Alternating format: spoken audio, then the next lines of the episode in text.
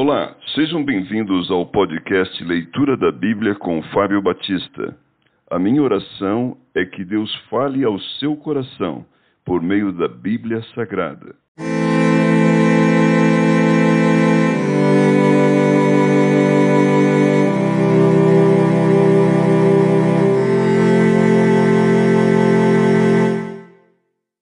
O livro de Miqueias. Por que ler esse livro?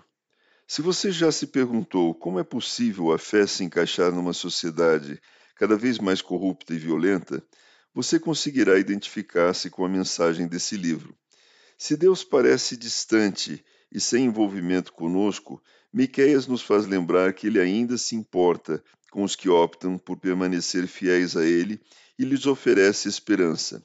Ler esse livro faz lembrar que Deus continua ativo neste mundo e não permitirá que o pecado prejudique os seus propósitos.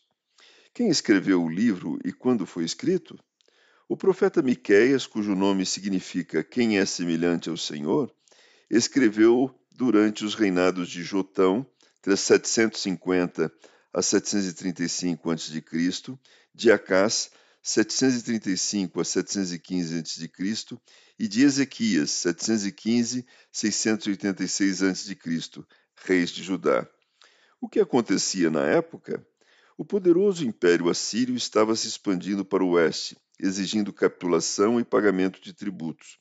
Quando o reino do norte, Israel, rebelou-se, os assírios destruíram sua capital, Samaria, e levaram muitos israelitas para o exílio. Posteriormente, o rei Ezequias de Judá, o reino do sul, rebelou-se. Os assírios invadiram a Palestina em 701 a.C devastaram Judá e levaram muitos para o cativeiro. Embora cercassem Jerusalém, Deus livrou a cidade em resposta à oração de Ezequias. Para quem foi escrito e por quê? Miqueias escreveu para os habitantes de Judá, a fim de adverti-los de que o juízo divino era iminente, por haverem rejeitado a Deus e a sua lei. Miqueias também animava a minoria piedosa, garantindo aos fiéis que o juízo não destruiria Israel de modo permanente. A nação acabaria sendo restaurada.